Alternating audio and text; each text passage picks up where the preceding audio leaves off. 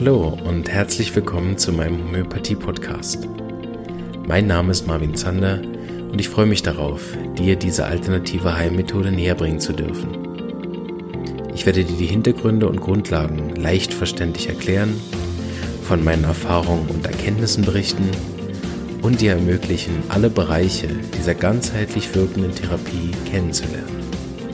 Ich freue mich, dass du dabei bist und wünsche dir viele Erkenntnisse bei der heutigen Episode.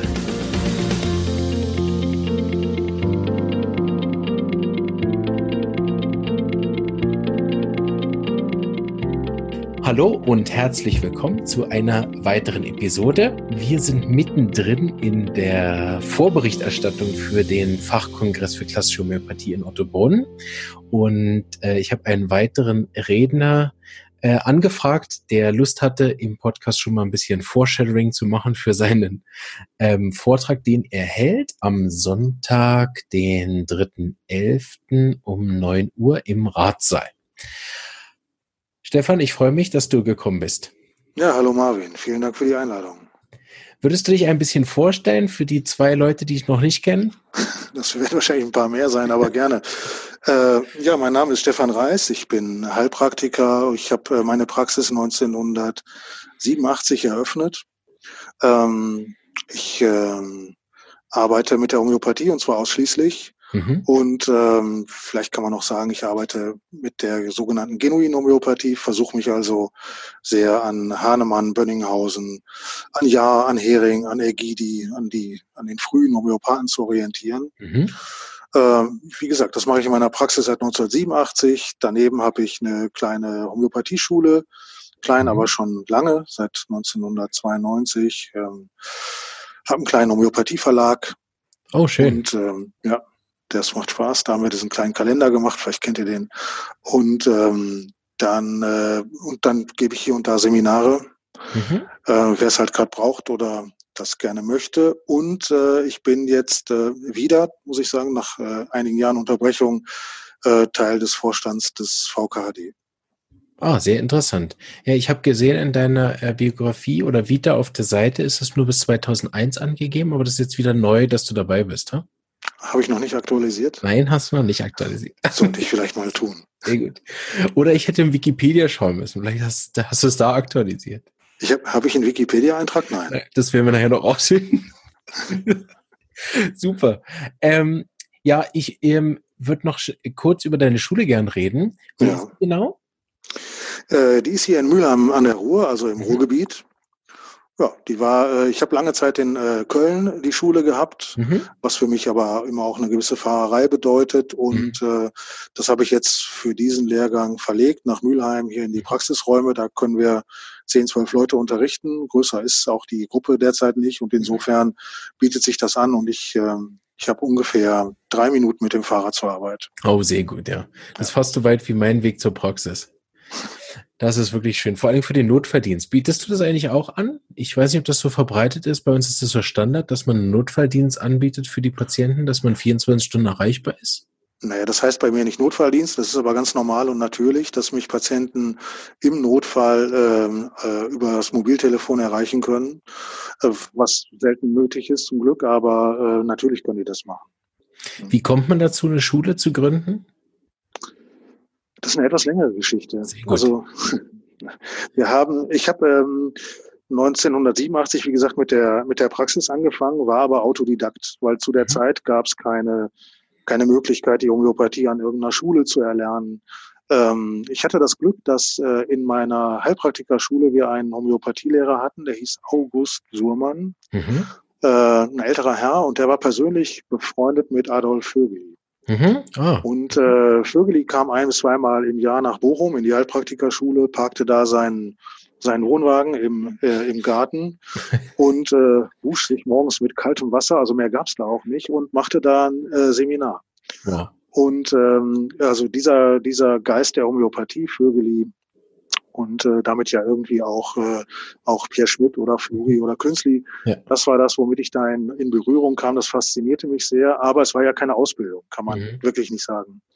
Dann äh, kam der Otto Eichelberger aus äh, aus München auch mhm. regelmäßig nach Düsseldorf für Seminare. Das war bei mir mehr eine Gaudi, weil der so bayerisch sprach, dass wir das gar nicht verstanden. So nehme ich also an, dass ich auf Homöopathie-Seminaren war, weiß es aber gar nicht so genau. Und äh, ansonsten gab es damals halt gerade äh, Vitulkas in den mhm. äh, Mitte der 80er Jahre. Da, äh, da wurde der unheimlich modern und äh, jeder wollte dann auch Homöopathie machen, weil es ähm, äh, weil es so schien, als äh, würde die Methode damit le etwas leichter und bekäme auch so einen künstlerischen Aspekt mhm. ja, durch die ähm, durch die Essenzen und, ähm, und ähnliches. Und äh, so haben wir da, also muss ich aus heutiger Sicht sagen, doch mehr oder weniger herumdilettiert mit unseren Patienten. Äh, das muss man ganz, ganz selbstkritisch auch, auch anmerken. Und dann war das nicht sonderlich erfolgreich in den ersten Jahren, tatsächlich nicht. Ich, hab, äh, ich kann ganz gut mit meinen Händen arbeiten und habe dann viel äh, manuell gearbeitet, habe Massagen gemacht, habe ein bisschen Chiropraktik gemacht. Das kann ich ganz gut oder konnte ich ganz gut. Und ähm, homöopathisch war das, ehrlich gesagt, eben nicht so wahnsinnig erfolgreich. Und äh, dann kam ich äh, über einige Umwege in Kontakt mit einem Kollegen aus Oberhausen, der für die Fachzeitschrift, die damals der Heilpraktikerverband betrieb, das Homöopathie-Ressort übernommen hatte. Und äh, wir kamen dann irgendwann auch äh, überein, dass wir uns mal um die Quellen der Homöopathie kümmern müssten, sprich mhm. Organon und ähnliche Grundla Grundlagenwerke, und damals gab es eine homöopathische Fachzeitschrift, die es jetzt seit einem Jahr nicht mehr gibt. Das war die Zeitschrift für klassische Homöopathie. Und da äh, wechselte gerade die Schriftleitung hin zu Klaus Henning Gübser, der hier homöopathischer mhm. Arzt ist in der Eifel. Ja, vor dem habe ich mal ein Buch gelesen. Ja, ja. Und der ähm, betonte die Wichtigkeit eines äh, sozusagen Back to the Roots in der mhm. Homöopathie.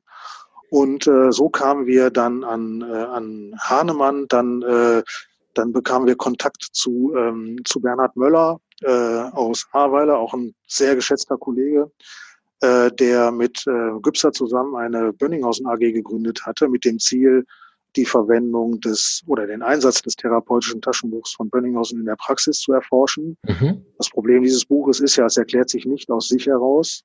Also man kann nicht einfach das Vorwort lesen von Bönninghausen und dann sagen, jetzt wenden wir das mal an. Mhm. Da steckt ein System dahinter, das wir als sagen wir mal, kentianisch geprägte Homöopathen überhaupt nicht begriffen. Mhm. Und das erschloss sich eben erst durch das Studium aller Schriften Bönninghausens in Verbindung mit Hahnemanns Anweisung aus dem Organon. Und daraus äh, leitete sich aber irgendwann ein praktikables System ab. Mhm. Und mit Verwendung dieses therapeutischen Taschenbuchs äh, stieg die, die, äh, die Verordnungssicherheit in meiner Praxis sprunghaft an. Schön. Das war ein Prozess, der sich innerhalb vielleicht von einem halben Jahr oder einem Jahr oder so entwickelte und dann natürlich auch weiterentwickelte durch, durch zunehmende Übung damit und weiteres Verfeinern. Aber das war für mich eigentlich der entscheidende Punkt, von einer, sagen wir mal, mäßig erfolgreichen zu einer erfolgreichen Praxis hinzukommen. Und ähm, naja, und da ging es halt los in diese, wenn man heute so sagen will, genuine Richtung. Diesen Begriff mhm. gibt's ja auch noch nicht so lang. Und ähm, so kam ich zur Homöopathie erstmal und zur Ausübung dieser Homöopathie. Wir haben dann, der Michael Terlin aus Oberhausen, dieser Kollege, den ich damals kennenlernte und ich, wir haben dann eine Zeitschrift gegründet tatsächlich, weil wir feststellten, dass wir äh, homöopathische Artikel in den ärztlichen Zeitschriften nicht platzieren konnten. Damals mhm. konnte man in der KH nicht publizieren, in der AHZ auch nicht. Da hieß es dann immer, wenn man was einreichte, nee, das geht nicht, weil Heilpraktiker können hier nicht publizieren. Das ist eben so. Ja. Und dann haben wir gedacht, naja, dann machen wir halt eine eigene Zeitschrift. Und dann gründeten wir eine Zeitschrift, die hieß damals Archiv für Homöopathik. Und, äh, und die begann dann 1991 oder 92 mit der ersten Ausgabe. Und dann kamen halt irgendwann Anfragen, wo können wir denn eigentlich Homöopathie lernen? Mhm. Das waren Leser oder Abonnenten, die dann angefragt haben. Und dann konnten wir nur verweisen auf äh, Gauting zum Beispiel oder auf Wolfsburg. Das mhm. waren die beiden Stellen, wo es damals schon Ausbildungen gab. Äh, aber das war ja jetzt auch gar nicht so die Art Homöopathie, die wir mittlerweile für genau. die richtigere hielten. Also haben wir dann auch noch selber eine Schule gegründet. Ja. Die haben wir dann Dynamis-Schule genannt und haben 1992 da den ersten Lehrgang begonnen. Schön. So kam es zu der Schule und äh, irgendwann sind wir dann getrennte Wege gegangen. Mhm. Dann habe ich die Schule eine Weile mit meiner Partnerin gehabt, mit der Heike Westhofen aus Köln. Und äh, dann äh, gab es aber auch da irgendwann eine eine Trennung. Mhm. Und mittlerweile mache ich das, äh, diese Schule allein, ab und zu mit ein paar Gastdozenten, eben zum Beispiel mit dem Bernhard Möller mhm. oder auch der Karl Klassen, der dann mal aus Karlsruhe kommt, da mhm. tauschen wir uns aus und so weiter. Schön. Und es ist eine dreijährige Ausbildung, die SAZ akkreditiert ist oh, und dann Wochen, Wochenenden stattfindet. Ja. Und der Schwerpunkt ist dann diese genuide Homöopathie? Also der, ähm, ich würde sagen, das Profil der Schule ist die genuine Homöopathie. Okay. Mhm. Ähm, da wir, da ich ja SAZ akkreditiert bin, muss ich natürlich, und das will ich auch, die anderen Methoden unterrichten. Okay. Mhm. Und wir ähm, fangen aber in der Schule an mit einer, mit einer Fallanalyse, zum Beispiel eben mit Hilfe des therapeutischen Taschenbuchs. Mhm. Finde ich didaktisch auch viel einfacher, sich in eine repertoriale Analyse einzuarbeiten auf diesem Weg, als wenn man ja. jetzt anfängt, zum Beispiel mit dem Synthesis, wo sich selbst erfahrene Leute nicht zurechtfinden. Und äh, daran schließt sich nachher die Kensche Analyse an und dann machen wir auch noch eine Boga-Analyse ähm, als äh, Variante mhm. und kümmern uns um die Werke von Ja, das wird so ein bisschen interponiert. Ähm, aber über all dem schwebt natürlich schon der Geist, wenn man so will, der genuinen Homöopathie. Das mhm. hat ja Auswirkungen auf die Art und Weise, wie du eine Anamnese erhebst ja. und dann ganz erheblich auf die Art und Weise, wie du den Fall analysierst. Also was ist das zu Heilende? Welche ähm, welche Symptome sind äh, wichtig und wesentlich und hinweisend und welche sind relativ nebensächlich und banal. Und bei dieser Sortierung, dieser Vorgehensweise gibt es eben die entscheidenden Unterschiede zur, wenn man das so sagen will, Kennschule. Ich würde gerne da noch gleich zurückkommen, wenn wir zurückkommen zum Kongress. Vielleicht noch eine Frage vorher, was mich persönlich interessiert. Ähm, du hast ja vorhin das schon gesagt, dass du wieder ähm, in dem äh, Verband zurück bist, VKHD, gell? Also Verband Klassischer Homöopathen Deutschlands. Ähm, was ist da deine Tätigkeit? Weil ich kenne das aus der Schweiz, kenne den Verband gar nicht. Und ich habe einige Hörer auch aus der Schweiz, das ist sicher interessant. Der Verstehe. Also der Verband Klassischer Homöopathen Deutschlands ist zunächst mal ein Heilpraktiker-Berufsverband. Mhm. ist einer von relativ vielen Heilpraktiker-Berufsverbänden, die es gibt. Und den haben wir damals gegründet, weil äh, die Belange der homöopathisch arbeitenden Heilpraktikerinnen und Heilpraktiker eigentlich von den damaligen Verbänden aus unserer Sicht nicht äh, zufriedenstellend vertreten wurden. Mhm. Ähm, ich finde auch im Nachhinein, das war eine gute Entscheidung. Mhm. Und äh, ich bin einer von drei Vorständen und mhm. äh, insofern vertrete ich erstmal alle Vorstandspflichten. Mhm. Äh, speziell aber äh, im Rahmen des Vorstands die Öffentlichkeitsarbeit. Mhm. Oh, schön. Ja, das heißt, äh, ich habe zu tun mit Pressemitteilungen oder überhaupt Kontakt zur Presse und zur Politik und betreue die Facebook-Seite, den Facebook-Auftritt äh, oh. des VKD und äh, aber immer in Abstimmung mit den Kolleginnen. Ja. Klar. Was ist so, ähm, weil ich kenne nur die Verbände aus der Schweiz, das, ähm, wie ist das bei euch? Was ist so das Ziel? Hat, der, hat euer Verband auch so ein Ziel oder ist das dann mehr so eine ähm, Dauerbetreuung von den Verbandsmitgliedern? Es ist natürlich eine Dauerbetreuung. Unser Ziel ist, ganz grob gesagt natürlich, dass wir äh, die homöopathisch arbeitenden Heilpraktiker, Heilpraktikerinnen und Heilpraktiker in ihrer Berufsausübung unterstützen okay. wollen mhm. und auch dafür sorgen wollen, dass das in 20, 30 Jahren noch möglich ist. Das heißt, wir haben auf der einen Seite berufspolitische Aufgaben, was mhm. den Heilpraktikerberuf angeht und äh, sind da im Austausch auch mit anderen äh, Berufsverbänden. Das geht auch als einzelner Verband nicht, genau, ja. wirklich aktiv zu sein. Äh, wir sind aber auf der anderen Seite eben auch interessiert daran, dass die Homöopathie erhalten bleibt und deswegen sind wir auf dem äh, ganzen Gebiet der, äh, der Homöopathiekritik beziehungsweise der, äh, der, der Diskussion über diese Homöopathiekritik aktiv mhm. und da dann auch zum Beispiel mit Ärzteverbänden in Kontakt. Sehr gut. Ähm, Vielleicht noch kurz für die Leute, die keinem Verband bisher beigetreten sind oder das noch nicht kennen, weil ich habe auch einige Studenten, die zuhören. Was könnte so ein Vorteil sein, in so einen Verband einzutreten? Muss ich das machen? Sollte ich das machen? Was wäre da deine Empfehlung? Naja, da fragst jetzt natürlich genau. Ich, äh, also zunächst mal ist es so, man muss als Heilpraktiker in Deutschland keinem Verband angehören. Mhm, sehe mich hier auch so.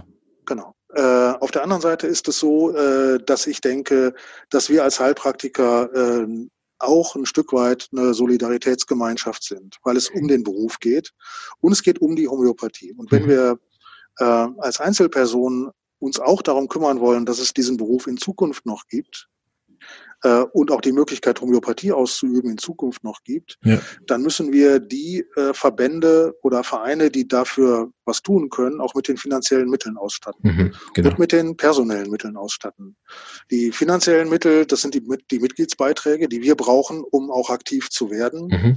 Und die personellen äh, Mittel, das sind unsere Mitglieder, die dann zum Teil aktive Mitglieder sind und uns auch ähm, tatsächlich tatkräftig unterstützen. Bei uns sind das zum Beispiel Beiräte, die wir noch äh, im Verband haben oder eben diese sogenannten aktiven Mitglieder, äh, die uns unterstützen. Da können wir aber gerne noch äh, viele gebrauchen. Und ähm, äh, ich finde auch, dass die nicht verbandsorganisierten Kolleginnen und Kollegen die sollten sich überlegen, das zu tun, also irgendeinem Verband beizutreten. Mhm. Das muss ja von mir aus gar nicht der VKAD sein. Mhm. Äh, aber es ist immer noch besser, in irgendeinem Heilpraktiker-Berufsverband zu sein, als in keinem Verband zu sein. Ja.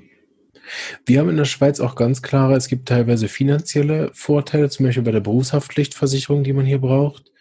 Ähm, und jetzt auch für unsere höhere Fachprüfung, die wir jetzt neu haben, kann man auch gewisse ähm, ähm, sozusagen wie Sicherheiten anbieten, wenn man im Verein ist und so. Also es hat auch ganz klare äh, Vorteile im Alltag gegenüber keinem Verband beigetreten zu sein. Das, haben wir ja auch. Ja, das haben wir auch. Wir haben äh, Verträge mit Versicherungen. Ja. Äh, wir unterstützen aber auch unsere Mitglieder ganz konkret. Wir haben, eine, wir haben die Möglichkeit einer Rechtsberatung. Oh, äh, ne, wir haben rechtlich, wir haben Rechtsbeirat zum Beispiel, eine Rechtsbeirätin. Äh, wir haben äh, ein Handbuch, äh, das ganz viel Hilfestellung gibt im Alltag, bei Praxisgründung, bei Werbefragen, bei Versicherungsfragen und so weiter. Das Super. heißt, wer bei uns Mitglied wird, der kriegt schon auch, finde ich, eine Menge Support und eine Menge Hilfe an die Hand. Und ähm, ja, ich werbe gerne für den VKD. Ich bin seit, ich bin eins der ersten äh, Mitglieder des VKD mhm. und bin seitdem auch da drin.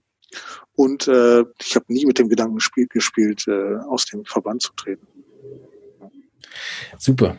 Ähm, jetzt würde ich gern auf deinen Vortrag kommen. Wir haben ja schon so ein bisschen in die Richtung gesprochen von der genuinen Homöopathie.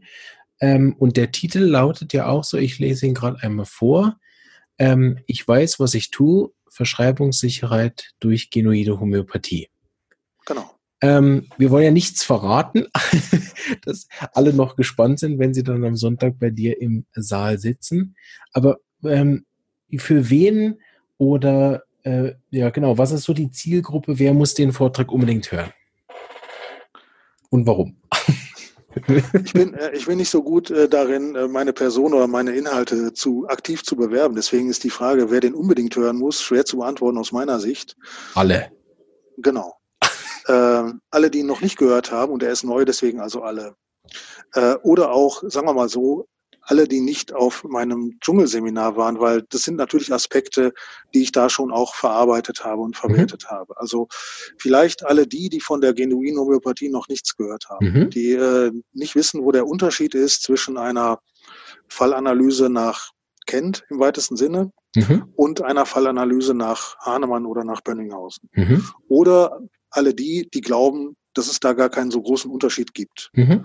Für all die ist der Workshop übrigens, nicht Vortrag, sondern Workshop äh, geeignet, denn wir werden an Fallbeispielen einfach uns anschauen, wo der Unterschied besteht, wenn ich diesen Fall anschaue nach, nach ein, unter einer genuinen Brille mhm. äh, oder unter einer, ich sag mal, modernen Kentbrille. Mhm. Das sind ganz unterschiedliche Betrachtungsweisen und die führen auch zu ganz unterschiedlichen Einschätzungen, zu ganz unterschiedlichen ähm, Mittelentscheidungen. Mhm und äh, vielleicht auch noch zu weiterreichenden äh, Abweichungen in Bezug auf das, was ich überhaupt erreichen will, therapeutisch etwa. Hm. Sehr interessant. Mal gucken, wir, wir teilen uns das noch auf. Ich, ich reise ja mit einem dreiköpfigen Team an, weil wir am, am Samstag ja drei äh, parallele Vorträge. Mal gucken, welchen ich gucken darf. ähm, und äh, weil, weil unsere Schule arbeitet ja streng nach Kent, durch, dadurch, dass unser Lehrer Inder ist, dass er die Kent über Amerika, über Dr. Bose dann nach Indien ausgewandert, so wäre das sicher ein guter Vortrag für mich, um mal das zu überprüfen, weil wir haben ja auch relativ viel und streng Organonunterricht. Also äh, äh, kommt überhaupt nicht zu kurz und so die offensichtlichen Widersprüche hätte ich jetzt Mühe äh, zu sagen, so wäre das sicher auch ein guter Vortrag für mich. Ja, dann äh, freue ich mich doch, wenn du da deine Nase reinstreckst. Ähm, ich, um das nochmal richtig zu verstehen, sozusagen der Vortrag richtet sich oder die Workshop richtet sich auch dann an Leute, die noch gar keine Ahnung haben. Genau. Sehr gut. Ja, vielen Dank. Ich freue mich, dich an dem Kongress äh, dann persönlich auf jeden Fall die Hände zu schütteln. Das machen wir auf jeden Fall. Da freue ich mich schon drauf. Und ähm, ich habe noch eine Frage zur genuiden Homöopathie. Und zwar, mit welchen Büchern könnte ich mich dann da vertraut mitmachen? Was sind so äh, Standardwerke, die man lesen kann, wo man nachschlagen kann? Vielleicht auch, wenn man zum Beispiel den Begriff einmal irgendwo nachlesen will, was es genau bedeutet, Bücher oder irgendwo, wo man das nachlesen kann? Also ein Lehrbuch der genuinen Homöopathie gibt es bislang nicht. Es mhm. gibt schon Pläne dafür, eins zu machen, aber es gibt es halt bislang nicht. Mhm. Es gibt äh, zum Beispiel ein Kapitel äh, über die genuine Homöopathie in dem äh, Arbeitsbuch von Gerhard Bleuel. Mhm. Das heißt, glaube ich, homöopathische Fallanalyse und er stellt darin, beziehungsweise darin stellen verschiedene Autoren unterschiedliche Methoden dar. Und mhm. ich meine, es ist der Anton Rohrer, ein österreichischer Arzt, der die genuine Homöopathie darstellt. Mhm. Ähm, ansonsten zusammenhängende Darstellungen wüsste ich jetzt gar nicht so genau. Mhm.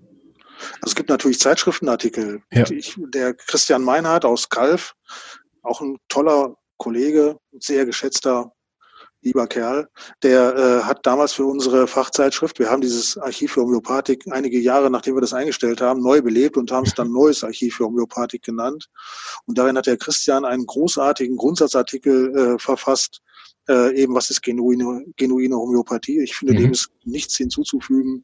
Ähm, ich weiß gerade aber gar nicht, ob es den vielleicht irgendwie online gibt, ob er den. Genau, ich überlege gerade, ob wir was online finden können, genau. Ich glaube nicht. Aber vielleicht frage ich ihn einfach mal und ja bis äh, das Interview erscheint oder der Kongress äh, da ist, gibt es den vielleicht. Gut, super. Dann schickst du mir noch, dann kann ich den auch nach, nämlich auch nachträglich noch verlinken. Für die, die es so ein bisschen im Nachhinein vielleicht noch hören, ähm, können Sie dann diese Links auch finden unter der Seite. Ich werde auf jeden Fall auch deine ähm, Homepage von der Schule verlinken und auch noch vom äh, Verband. Ähm, vielleicht noch eine letzte Frage. Gibt es irgendwas äh, zur genuiden Homöopathie zum Beispiel ähm, online als Seminar zum Schauen? Oder muss man noch bei dir vorbeikommen? Naja, also bei, bei, mir vorbeikommen, bei mir vorbeikommen kannst du natürlich gerne und das können wir auch machen. Du kannst mich auch gerne einladen, dann fahre ich auch irgendwo hin. Das mache ich auch gerne, weil ich das, weil ich mir gerne andere Städte anschaue und ganz gern reise. Ähm, äh, online wüsste ich jetzt gerade, äh, wüsste ich jetzt gerade nichts. Mhm. Ähm, es gibt eine Aufzeichnung des äh, aus dem HK-Kongress 2015. Da hatte ich einen Vortrag zum Heuschnupfen. Das war auch eine Verbindung mit, ähm, mit der genuinen Arbeitsweise. Und ich hatte auch da einen längeren Vortrag zur, äh, zur genuinen Homöopathie. Den gibt es, soweit ich weiß, als Audio. Mhm. Ähm, das kann man sich natürlich anhören. Und ähm, ja, sonst, weil sonst fällt mir gerade nichts ein, was man online sehen oder hören könnte. Und ich dieses Audio, ein, das können wir verlinken? Das könnte verlinken. Das äh, müsste im äh, Verlag äh, Homöopathie und Symbol beim Martin Gut, Da, da habe ich mich, bin ich schon auf der Seite und wollte dich gerade googeln. Dann google mich da mal. Weil ich den Martin nämlich sehr gerne empfehle, wenn es was hat. Ähm, homöopathische Warnung von Krebs, Erfahrung. Ja, das war das. Krebs. Ja, das, ja, das Crashkurs Genuino Homöopathie. Genau. Crash oh, perfekt. Super. Den werden wir noch verlinken. Ähm, sehr gut. Dann können die Leute nämlich, die vielleicht nicht die Chance haben, zum Kongress zu kommen, sich da noch ein bisschen weiterbilden. Ich habe noch eine Anmerkung. Sehr gut. Du musst du gucken, ob du die rausschneiden musst, weil es zu lang wird oder was auch immer. Was mir aber wichtig ist, zum Stichwort genuine Homöopathie, weil du ja auch danach gefragt hast, ist ähm, immer wieder darauf hinzuweisen, dass die genuine Homöopathie nicht eine Methode unter vielen ist. Sie ist nicht äh, neben der klassischen Homöopathie, neben der Kenschen Homöopathie, neben irgendeiner Segal- oder Sankaran-Methode oder sowas entstanden und befindet sich da sozusagen auf gleichem, äh, auf gleicher Ebene, sondern mhm. wir verstehen unter der genuinen Homöopathie die Vorgehensweise, die äh, die frühen Homöopathen Hahnemann und Bönninghausen und Jahr und Hering und Egidi in ihren Praxen offensichtlich angewandt haben. Mhm. Das ist auch ein Gegenstand der Forschung, weil ganz ja. so eindeutig ist das ja nicht immer. Ja, genau. Aber äh, dennoch ist das ja die Homöopathie, auf die sich die nachfolgenden Generationen alle berufen haben. Ja. Und gesagt haben, wir basieren auf dieser Homöopathie zum Beispiel eines Hahnemann oder auf dem Organon. Ja. Und das Entscheidende und im Prinzip auch Erschreckende ist, dass das nicht stimmt. Und äh, das eine ist, dass man das bewerten könnte als schlechter, weil eben von Hahnemann abweichend, dann, ne, dann ist es halt grundsätzlich erstmal nicht so gut, aber das ist ja nicht so. Äh, aber mhm. zunächst mal entscheidend ist die Feststellung, dass eben diese Abweichung da ist und dass dieser ja. Bruch irgendwo erfolgt. Der erfolgt irgendwann äh, im 19. Jahrhundert über die, äh, über die Vereinigten Staaten. Mhm. Und äh, das ist ein Bruch, der dann eine Kompatibilität dieser Methoden nicht mehr gewährleistet. Und das mhm. ist, finde ich, ganz entscheidend, dass man das weiß. Ja. Und, ähm, äh, und wenn man dann diese, diese Unterschiede wahrnimmt oder lernt, dann kann man entscheiden, nach welcher Methode man arbeiten möchte, in welche Richtung man gehen möchte. Letzten Endes entscheidet ja auch der Therapieerfolg. Mhm. Ja, das ist ja das ganz Entscheidende. Genau, absolut. Die, ähm, wenn wir unseren Patienten helfen können, und zwar mit einer bestimmten Methode sehr durchgängig helfen können und damit gute Erfolge haben und vor allen Dingen, was ich wichtig finde, als, als Dozent, und das bist du ja auch, dass diese Methode lehrbar ist und lernbar. Korrekt, ja. Dann, äh, dann haben wir erstmal eine gute Methode und ähm, und dann halte ich die immer für immer äh, für eine Methode, die man einer anderen vorziehen muss, wo das schwieriger ist. Ja. Sehr gute Anmerkung. Die schneiden wir auf jeden Fall nicht raus. Vielen Dank. Ich fand das ein tolles Gespräch. Wir haben auch bestimmt nicht zum letzten Mal gesprochen, das merke ich. Ähm, und ich äh, lade alle ein, die gerne über da was hören wollen, entweder dem Link zum ähm, Verlag Homöopathie und Symbol zu folgen und sich den Crashkurs einmal anzuschauen.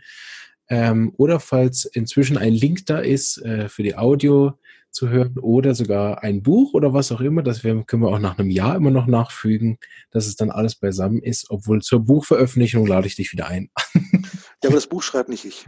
Ach komm. Okay, gut. Aber du kannst dann darüber erzählen. Das kann ich. Sehr gut.